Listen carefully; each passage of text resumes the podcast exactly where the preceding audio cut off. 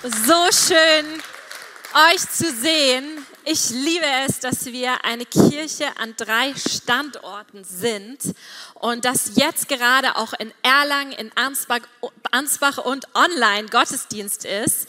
Also herzlich willkommen an alle, die da am Start sind. Bevor wir in diese starke Geschichte einsteigen, die wir gerade schon in diesem Ausschnitt gesehen haben und in den Bibeltext eintauchen, möchte ich einfach einen Moment Zeit nehmen und heute mal unseren leitenden Pastor Konsti Kruse und seine Frau Judy Kruse ehren und feiern an allen Standorten gemeinsam. Und ich hatte einfach einen Eindruck, ähm, den ich kurz teilen möchte, um sie einfach ja zu ehren.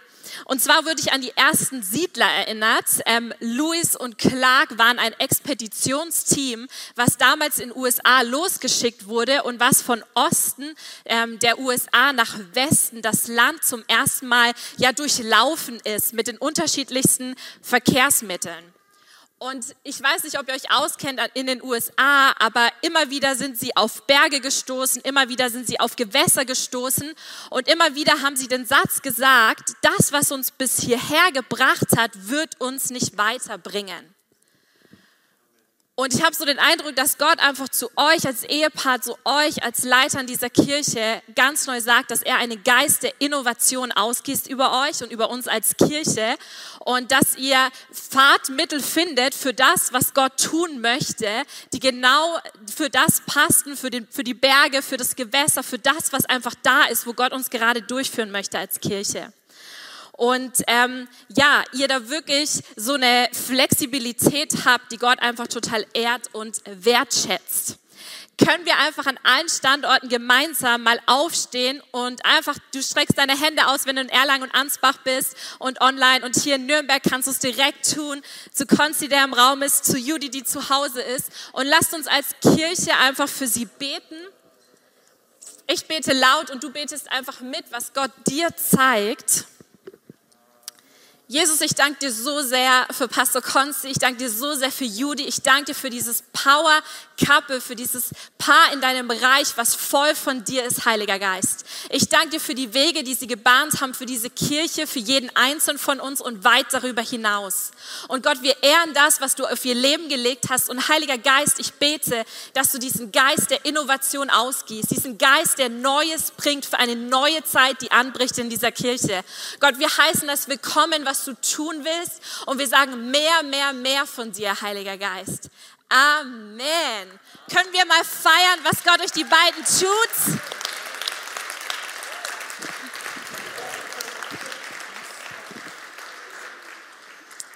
Danke, Jesus. Hey, lasst uns wirklich eine Kirche von Menschen sein, die Kultur der Ehre leben.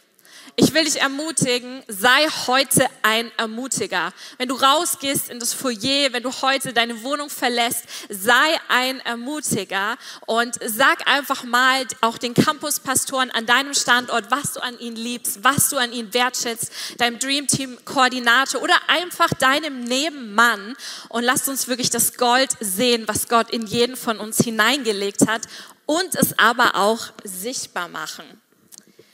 Wie folge ich Jesus heute nach, habe ich diese Predigt genannt. Und ich möchte nochmal diesen Bibeltext, den wir gerade auch schon gesehen haben, mit dir gemeinsam lesen. Matthäus 9, 9 bis 13. Als Jesus weiterging und am Zollhaus vorbeikam, sah er dort einen Mann sitzen, er hieß Matthäus. Jesus sagte zu ihm, folge mir nach. Da stand Matthäus auf und folgte Jesus. Später war Jesus im Haus des Matthäus zu Gast. Und andere Leute, die als Sünder galten, waren gekommen und nahmen zusammen mit ihm und seinen Jüngern an dem Essen teil. Als die Pharisäer das sahen, sagten sie zu den Jüngern, wie kann euer Meister nur zusammen mit Zolleinnehmern und Sündern essen? Jesus hörte das und erwiderte, nicht die Gesunden brauchen den Arzt, sondern die Kranken. Geht und denkt einmal darüber nach, was jenes Wort bedeutet. Barmherzigkeit will ich und nicht Opfer. Das, dann versteht ihr, dass ich nicht gekommen bin, um Gerechte zu rufen, sondern Sünder. Wie folge ich Jesus heute nach? Und ich habe dir drei Punkte mitgebracht, in denen ich diese Bibelstelle für dich und mich lebendig werden lassen möchte. Erstens, was passiert, wenn Jesus mich ruft? Was passiert, wenn Jesus dich ruft? In Erlangen vielleicht heute. In Matthäus 9, Vers 9 heißt es, als Jesus weiterging und zum Zollhaus vorbeikam, sah er dort Matthäus sitzen und er sagt zu ihm, komm Matthäus, folge mir nach. Und weißt du, was mich so bewegt hat an diesem Ausschnitt von Joseph, den wir heute gesehen haben, ist, dass man so stark in den Augen von Matthäus sehen kann, wie er berührt wird von dieser Begegnung mit Jesus. Und er hatte schon einiges über Jesus gehört, aber in dem Moment, wo er eine persönliche Begegnung hatte mit ihm und Jesus ihn gerufen hat, hat sich alles verändert. Nachfolge beginnt mit persönlicher Begegnung. Jesus ruft dich, ihm nachzufolgen. Und vielleicht hat er das schon vor sehr langer Zeit getan. Vielleicht wird er es heute zum ersten Mal tun. Er ist hier, er streckt dir seine Hand aus und er ist bereit für diese persönliche Begegnung zwischen dir und mir. Wie in jeder anderen Beziehung auch, braucht es persönliche Begegnung, von denen eine Beziehung liebt, lebt. Es ist schön, wenn ich mit jemandem über Telefon kommuniziere, aber es ist was komplett anderes, wenn die Person mir persönlich begegnet, hautnah begegnet. Und so haben wir einen Gott, der in Jesus gezeigt hat, dass er dir persönlich begegnen möchte. Und weißt du, Matthäus war ein Zolleinnehmer. Er war jemand, der Ansehen hatte bei den Besatzern, den Römern, und er war jemand, der gehasst wurde von den Juden. Und ihr habt alle gesehen, dass Jesus dann sagt, hey, wir gehen jetzt zu dir nach Hause und wir werden heute eine Party machen. Und diese Party war ein offenes Bekenntnis von Matthäus, dass er eine 180-Grad-Wendung in seinem Leben gemacht hat an diesem Tag, wo er sich entschieden hat, Jesus nachzufolgen. Und alle haben es gesehen. Und wir lesen in diesem Bibeltext, dass Sünder da waren, dass seine Freunde da waren, die Zolleinnehmer.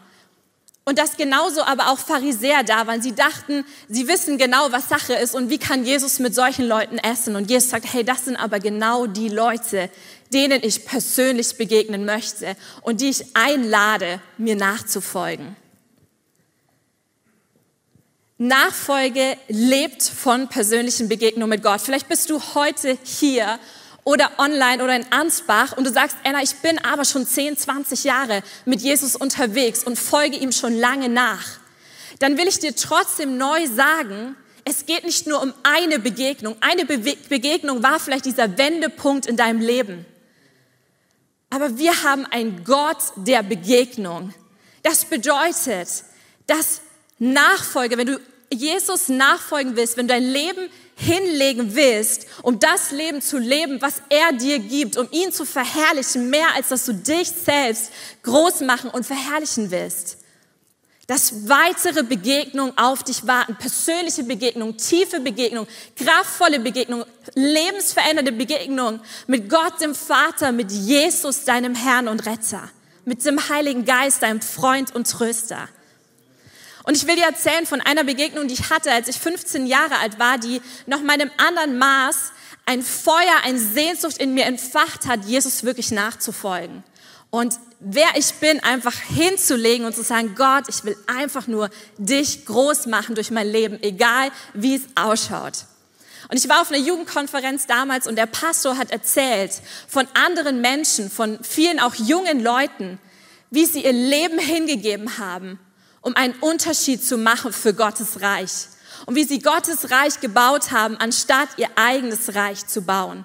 Und es hat mich so tief berührt und bewegt in diesem Moment. Es war wie so ein Feuer, wie dieses Feuer Gottes, was ich in mir gespürt habe. Da wurde was entfacht, da wurde was in Brand gesetzt, da war eine Sehnsucht plötzlich da, zu sagen, Jesus, ich gebe dir alles hin. Und ich will dir wirklich nachfolgen. Ich hatte mein Leben Jesus schon viele, viele Jahre zuvor gegeben. Aber das war eine dieser persönlichen Begegnungen mit Jesus, die eine weitere Wendung in meinem Leben waren, zu sagen, Jesus, ich will für dich leben und dir alle Ehre geben mit meinem Leben. Und ich glaube, dass Gott dich heute neu dazu einlädt und dass er heute eine Begegnung für dich vorbereitet, egal ob es die erste Begegnung ist, wo er dich ruft oder ob es eine von vielen weiteren Begegnungen ist, wo er sich dir neu persönlich zeigen möchte, wo deine Augen seine Augen kreuzen, so wie es bei Matthäus und Jesus der Fall war. Und er dich bei deinem Namen nennt und sagt, komm und folge mir nach. Gib mir jeden Bereich deines Lebens hin. Halte nichts mehr zurück, sondern so wie du heute bist, komm und folge mir nach. Ich will dich gebrauchen. Mein zweiter Punkt ist, wohin, wohin folge ich Jesus nach? Und ich wurde so dran erinnert, als Ben und ich uns kennengelernt haben, Ben, mein Mann, da war es so, dass ich nicht ab dem ersten Moment mir dachte, oh ja, mit dem will ich durchs Leben gehen, sondern so war es bei dir hoffentlich auch. Erstmal möchte man wissen, in welche Richtung ist die Person eigentlich unterwegs, weil wenn du heiratest, dann sollte es so sein, dass du hoffentlich in die gleiche Richtung unterwegs bist. Und ich wollte erst wissen, was macht ihn aus und an welchem Bestimmungsort ist er unterwegs. Und am Anfang, weißt du, da war ich ein bisschen herausgefordert, weil seitdem ich 19, 20 war, hatte ich mir eigentlich immer vorgestellt, dass ich einen australischen Surferboy heiraten werde. Und falls du es noch nicht wusstest, Ben ist Schwabe, also ist ein bisschen anders. Aber als er dann zu mir meinte, hey Anna, Schwaben, das ist die Premierliga, das ist das Beste, was du kriegen kannst, und ich auch noch entdeckt habe, dass wir in die gleiche Richtung unterwegs sind. Ja, wir haben heute die ganze Familie da aus Baden-Württemberg, also viele Schwaben, die das feiern.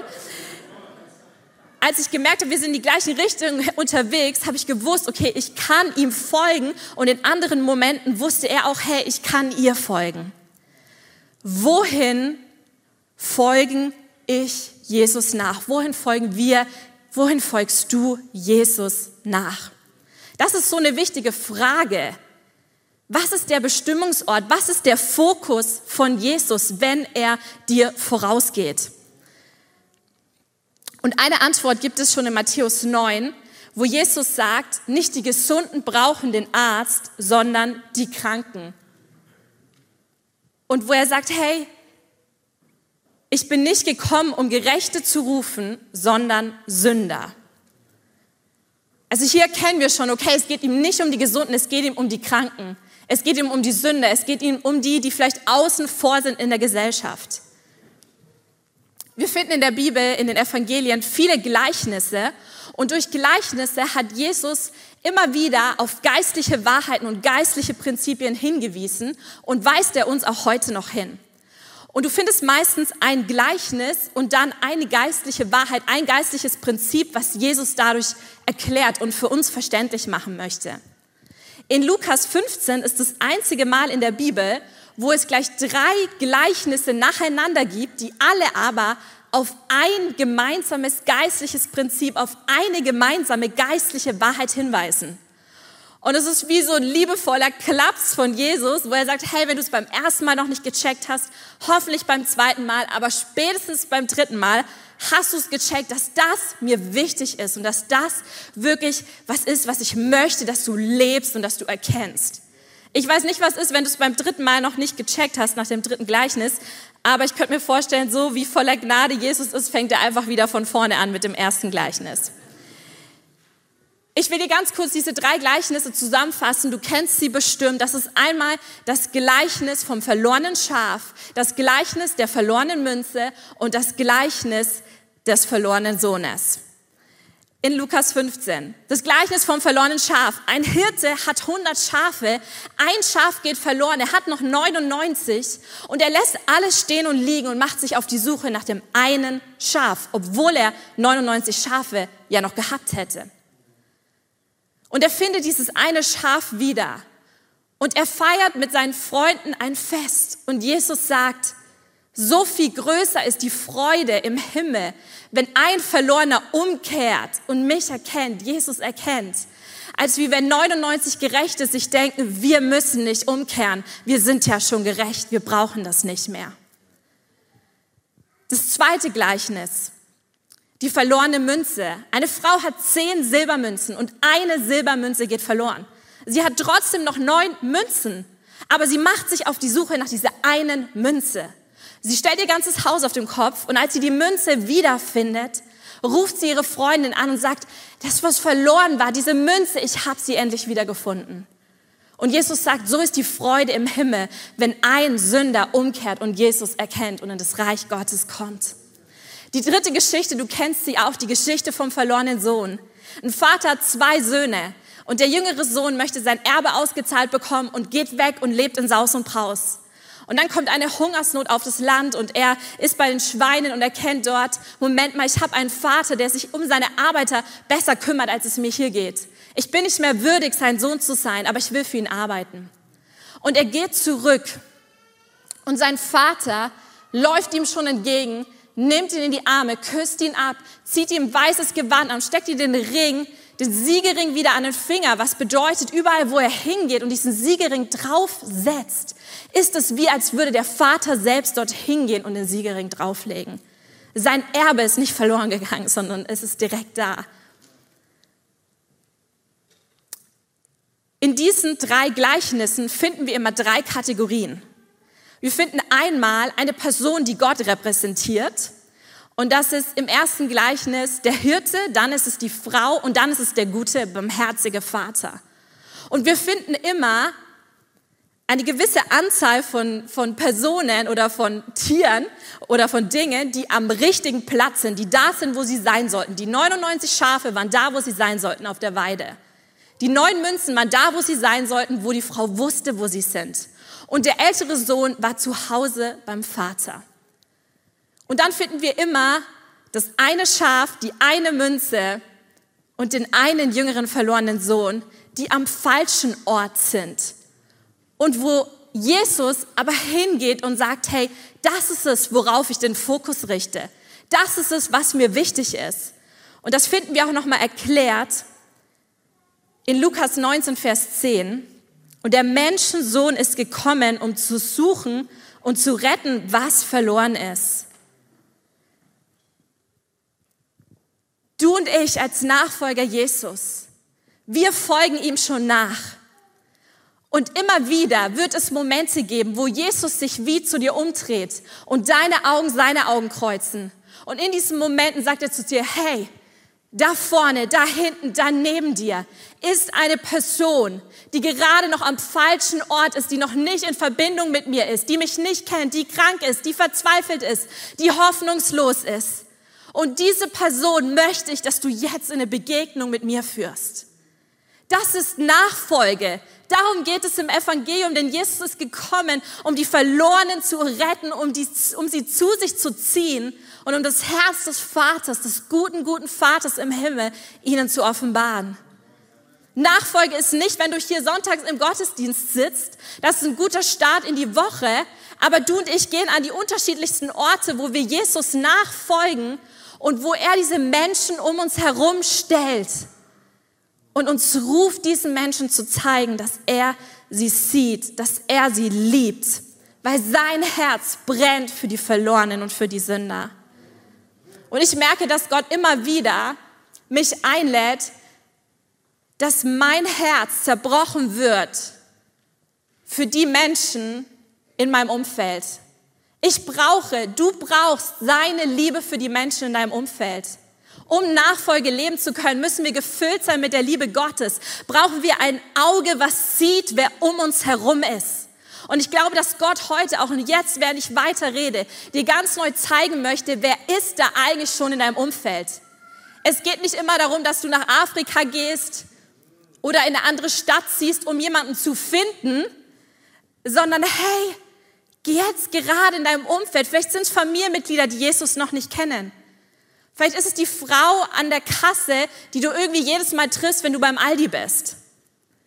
Vielleicht ist es der Schulkollege, der neben dir sitzt, wo du einfach merkst, da ist eine Traurigkeit, da ist eine Last, die auf ihm ist. Vielleicht ist es eine kranke Person in deinem Umfeld. Zu diesen Menschen bewegt sich das Herz des Vaters hin. Zu diesen Menschen bewegt sich Jesus hin. Und er lädt dich ein. Du bist eingeladen als Sohn und Tochter Gottes, du, der du schon Nachfolger von Jesus bist, hast das Privileg, mit dem König der Könige zusammenzuarbeiten, mit dem Vater im Himmel zusammenzuarbeiten, ihm nachzufolgen und zu erleben, wie dadurch andere Söhne und Töchter erkennen, dass sie ein Zuhause haben, dass die Ewigkeit auf sie wartet, dass es Heilung gibt, dass es Wiederherstellung gibt, dass die Hoffnung in Person Jesus ihnen begegnen möchte. Mein dritten Punkt habe ich genannt. Wie folge ich heute Jesus nach? In Römer 12, Vers 1 heißt es, ich habe euch vor Augen geführt, Geschwister, wie groß Gottes Erbarmen ist. Die einzige angemessene Antwort darauf ist die, dass ihr euch mit eurem ganzen Leben Gott zur Verfügung stellt und euch ihm als lebendiges und heiliges Opfer darbringt, an dem er Freude hat. Das ist der wahre Gottesdienst und dazu fordere ich euch auf. Paulus sagt dir, hey, wenn wir einmal dieses Erbarmen Gottes, diese Barmherzigkeit Gottes, die Fleisch geworden ist durch Jesus und die wir sehen durch das Werk am Kreuz, wo er gestorben ist, wo er zum Sühneopfer geworden ist für dich und mich und wo er wieder aufgestanden ist, auferstanden ist und du und ich mit ihm. Wenn wir das verstanden haben, sagt Paulus, dann gibt es gar keine andere Option, als dass wir sagen, Gott, ich stelle dir mein ganzes Leben zur Verfügung. Ich möchte dir nachfolgen. Wo auch immer du mich hinführst, ich bin am Start. Und ja, es wird dich was kosten. Es hat Matthäus was gekostet. Er hatte super viel Geld, er war angesehen bei den Römern. Er hatte aber auch genug Leute, die ihn nicht mochten. Und ich habe in meinem Leben auch schon so viele Momente erlebt, wo ich gemerkt habe, okay, ich bin wieder an dem Punkt, wo ich eine Entscheidung treffen muss, weil ich in dieser Situation Jesus nachfolge. Wird es mich etwas kosten? Geht es vielleicht ans Eingemachte in einem Bereich in meinem Leben? Und es geht an meine Komfortzone. Und es geht an die Punkte, wo ich vielleicht merke, oh, da vertraue ich Jesus noch nicht so wirklich. Und da fällt es mir schwer, ihm in diese Richtung nachzufolgen. Aber ich will dich heute einladen und dich herausfordern, dass du und ich berufen sind, ein Leben zu leben, wo wir uns ihm komplett hingeben, wo wir nichts zurückhalten, wo wir uns ihm komplett hingeben. Und Hingabe bedeutet, Eifer zu haben. Es bedeutet, leidenschaftlich zu sein. Früher mit 17, 18 Jahren haben wir immer wieder in unserem Freundeskreis Poker gespielt. Und mein Lieblingszug beim Poker war, wenn jemand all in gegangen ist. Das bedeutet, er hat alles auf eine Karte gesetzt und er hat gesagt, hey, ich werde dieses Spiel gewinnen oder verlieren, aber ich halte nichts mehr zurück. Ich gehe all in mit all den Chips und all dem Geld, was ich schon habe. Ja, wir haben nicht um Geld gespielt. Keine Promotion für Glücksspiel hier im Gottesdienst. Gott fordert dich heute neu heraus. Jesus ruft dich bei deinem Namen und er lädt dich ein, all in zu gehen, nichts mehr zurückzuhalten, dich hinzugeben.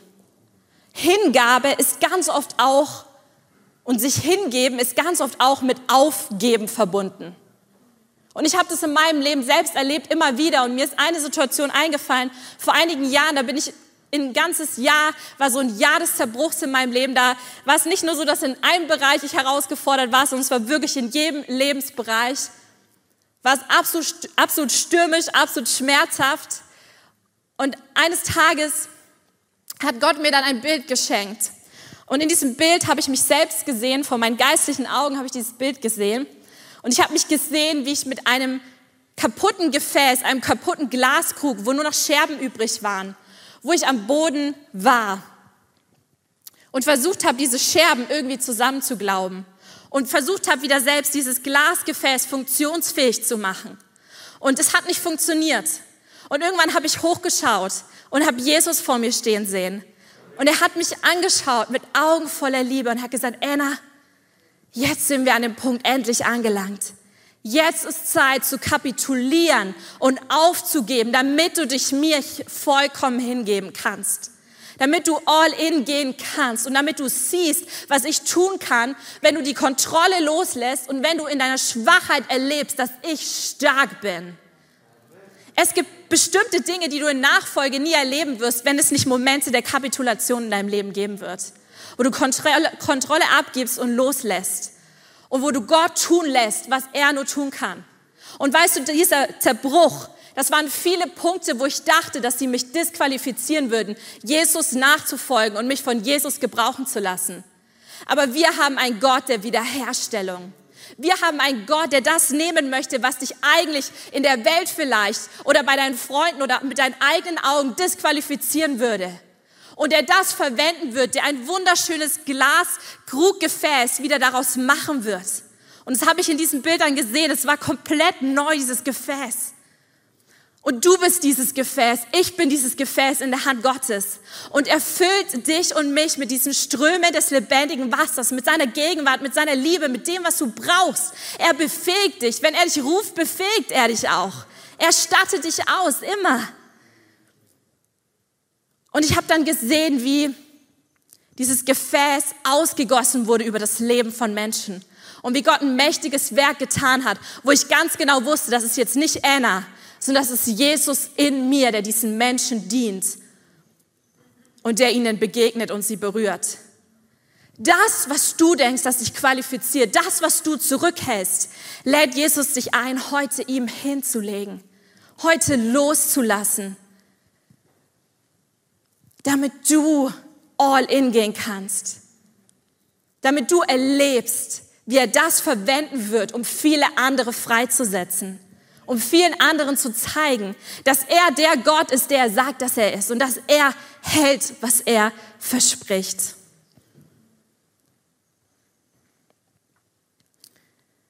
Es gibt einen Satz, der heißt, einfacher Gehorsam verändert den Lauf der Geschichte. Und daran glaube ich so sehr. Manchmal denken wir, wir müssen irgendwas besonders Tolles für Gott tun, damit er uns groß gebrauchen kann. Und er sagt einfach, hey, sei dieses zerbrochene Gefäß in meiner Hand, was ich zusammenfüge, denn ich bin ein Gott, der Schönheit aus der Asche in deinem Leben macht. Ich bin ein Gott, der Hoffnung schenkt, da wo du Hoffnungslosigkeit hast, der dich gesund macht, da wo du krank bist. Und das will er heute tun. Vor kurzem habe ich eine Dokumentation gesehen über die Titanic. Wir alle kennen die Geschichte der Titanic und zu Beginn der Dokumentation, die Titanic ist 1912 aufgebrochen auf ihre Jungfernfahrt. Es war das größte Passagierschiff der Welt, hatte mehr als 2200 Leute an Bord. Und wir alle wissen, dass die Titanic dann auf dieser ersten Fahrt mit einem Eisberg kollidiert ist und gesunken ist. Der Zeit zum Aufprall, äh, der Zeit vom Aufprall hin bis das Schiff komplett gesunken war, war ungefähr zweieinhalb Stunden, kann man nachlesen. Das Interessante ist, was man gefunden hat in diesen Aufzeichnungen, dass es eigentlich sehr viele Rettungsboote gab. Und dass aber in der ersten Stunde in einem Rettungsboot, wo eigentlich 70 Leute reingepasst haben, nur 12 bis 30 Personen waren. Und wir alle wissen, das war ein Tag, wo sehr, sehr viele auf der Titanic letztendlich gestorben sind und nicht gerettet wurden. Und eins der Gründe dafür war, dass alle Rettungsboote bis auf ein Rettungsboot nicht mehr zurückgekehrt sind, sondern nur einmal Leute rausgeholt haben. Und diese ersten Boote waren fast leer. Und während ich das so anschaue, ich bin niemand irgendwie, der super schnell anfängt bei Filmen zu weinen, aber merke ich, wie der Geist Gottes kommt und mich berührt und ich anfange zu weinen. Und Jesus mich liebevoll, aber gleichzeitig auch sehr klar auf Bereiche in meinem Leben aufmerksam macht, wo ich so gelebt habe, wie die Leute, die das Rettungsboot gesteuert haben. Und die sich gedacht haben, hey, wir sind jetzt sicher, ich habe einige Leute gerettet, jetzt muss ich nicht mehr umkehren. Jetzt muss ich nicht mehr zurück, sondern jetzt kann ich mein schönes Leben als Jesus-Nachfolger leben, in meiner Komfortzone. Ich bin sonntags im Gottesdienst aber ich lasse nicht wirklich los. Ich gehe nicht wirklich all in. Ich gebe nicht wirklich die Kontrolle auf, weil der Preis zu hoch scheint. Und dann ging es vor allem in dieser Dokumentation weiter um einen Helden der Titanic. Und das war John Harper. Ich habe dir ein Bild von ihm mitgebracht. Er war ein schottischer Evangelist an Bord der Titanic. Und er hatte eine Tochter mit dabei. Diese Tochter war auch im ersten Rettungsboot gesessen, ein kleines Mädchen. Und der Papa hat sie geküsst und hat gesagt, hey, wir werden uns wiedersehen. Und er ist geblieben auf der Titanic und er hat an die Türen gehämmert. Und er hat versucht, Leute rauszuziehen und ihnen zu sagen, geht zu den Rettungsbooten. Weil am Anfang viele Leute gar nicht verstanden haben, die in ihren Kabinen waren, dass gerade eine Katastrophe sich heranbat und das Boot dabei war zu sinken. Und irgendwann gab es den Moment, wo viele dieser Menschen im Wasser geschwommen sind und John Harper hat einfach angefangen, dort das Evangelium zu predigen. Davon gibt es Aufzeichnungen, weil es Zeugnisse der Menschen gibt, die ihr Leben dort im Wasser Jesus gegeben haben. Und viele dieser Menschen, einschließlich John Harper, sind an dem Tag direkt in die Ewigkeit übergegangen. Und es gab eine Geschichte von einem jungen Mann, der dort sein Leben Jesus gegeben hat im Wasser, der das gehört hat, was John Harper gesagt hat. Und kurz nachdem er sein Leben Jesus gegeben hat, ist ein Boot zurückgekommen und hat ihn mitgenommen und er wurde gerettet. Und dieser junge Mann hat ein Jahr später bei einer Zusammenkunft von den Überlebenden der Titanic von John Harper erzählt und von den vielen Menschen, nur Gott weiß, wie viele es letztendlich waren, die im Wasser noch ihr Leben Jesus gegeben haben. Und er hat gesagt, ich wurde an diesem Tag zweimal errettet. Mit dieser Geschichte will ich dich nicht entmutigen, sondern im Gegenteil. Ich will dir und mir Mut machen und uns neu und deutlich aufzeigen, dass das das ist, worum es im Christentum geht. Es geht darum, dass Gott dich und mich ruft zu den Verlorenen, zu den Hoffnungslosen, zu den Zerbrochenen, zu den Trauernden, zu denen, die von der Gesellschaft außen vor sind, denen, die keiner sieht, zu den Außenseitern vielleicht in deiner Klasse oder in deiner Uni, zu dem Arbeitskollegen, den keiner mag, weil er vielleicht super schlecht redet. Zu dem ruft Gott dich. Zu dem Familienmitglied, das gerade krank ist, dem es nicht gut geht.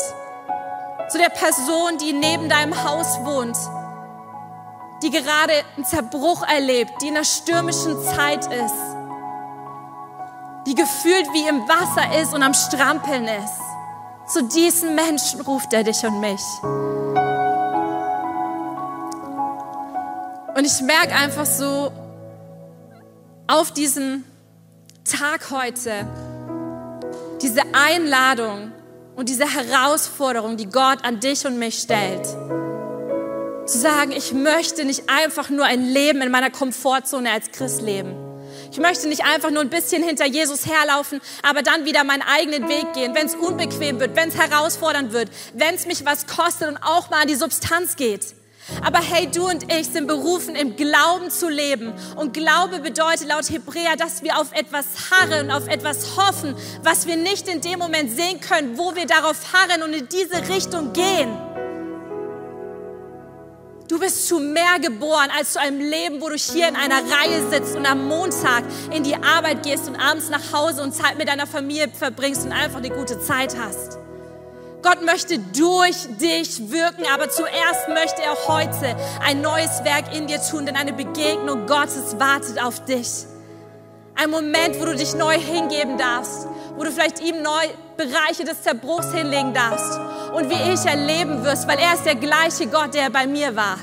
Erleben wirst, wie auf einzigartige Weise ein wunderschönes Gefäß aus deinem Leben formt es füllt und ausgießt über das Leben von vielen Menschen in deinem Umfeld. Und nein, das kann keiner der Campuspastoren für dich übernehmen, denn du hast andere Menschen in deinem Umfeld als die Campuspastoren. Und das kann auch nicht Pastor Konsti oder dein Dream Team Koordinator für dich übernehmen, sondern Gott hat dich in dein Umfeld gesetzt, um dich dort zu gebrauchen. Die Frage ist, sagst du ja Du wirst Abenteuer erleben. Du wirst Wunder sehen. Du wirst überwältigt sein von dem, was Gott tut. Wenn du diesen Schritt gehst, wo du sagst, hier bin ich, Jesus. Ich will einfach nur dein Reich bauen und dich verherrlichen mit meinem Leben. Egal wie es ausschaut und egal wo du mich hinschickst. Aber es bedeutet, deine Bequemlichkeit hinter dir zu lassen. Manchmal vielleicht auch bestimmte Dinge, die du dir wünschst und die du sehr liebst. Aber weißt du, ich liebe diese Bibelstelle in Matthäus 6, Vers 33. Trachtet zuerst nach dem Reich Gottes und alles andere wird euch hinzugefügt werden.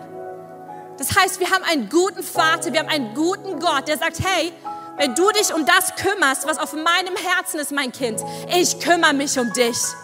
Ich sorge für dich. Dir wird es an nichts mangeln. Und ich will dich einfach einladen, wenn du sagst, ja, ich hatte schon viele Begegnungen mit diesem Jesus.